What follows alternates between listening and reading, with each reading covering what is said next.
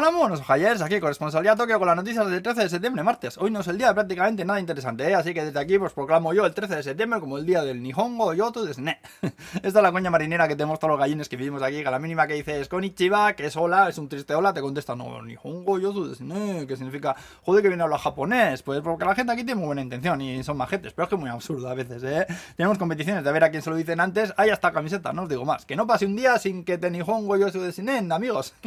Una cosa al friti, hay rumores, pero muy rumores, muchos rumores de que el gobierno va a incrementar el número de viajeros que pueden venir a Japón y atención, redoble de tambores, para papá, de que van a abrir por fin el turismo a todo Dios, sin que haya que contratar a ninguna agencia japonesa, vamos, que vais a poder venir como antes con el pasaporte solo y tal. Eh, bueno, y tres dosis de la vacuna puesta porque si no, pues a nadie, ¿eh? Esto para el mes que viene, así que si echamos cuentas, el otoño empieza el 23 de septiembre, o sea que abren en otoño, estaremos de acuerdo en que soy el puto Nostradamus, Toscadamus, llevo un año diciendo esto, adoradme en el nombre de Toscano, la docuserie, quiero ya, ahora mismo ya.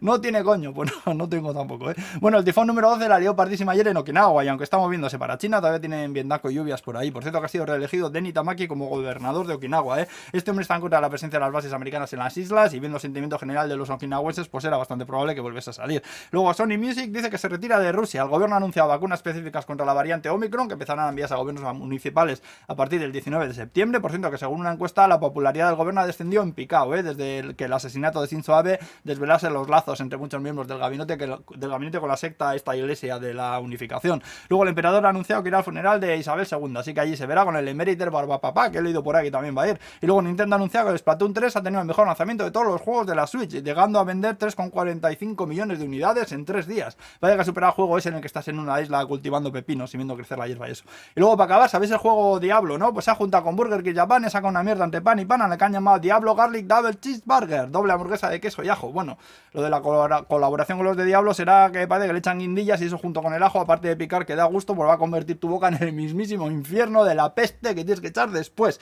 Que le das los Ohio Gozaimases a alguien y, y, lo derrites, como cuando Indiana Jones abrió el arca de la alianza, ¿no sabes?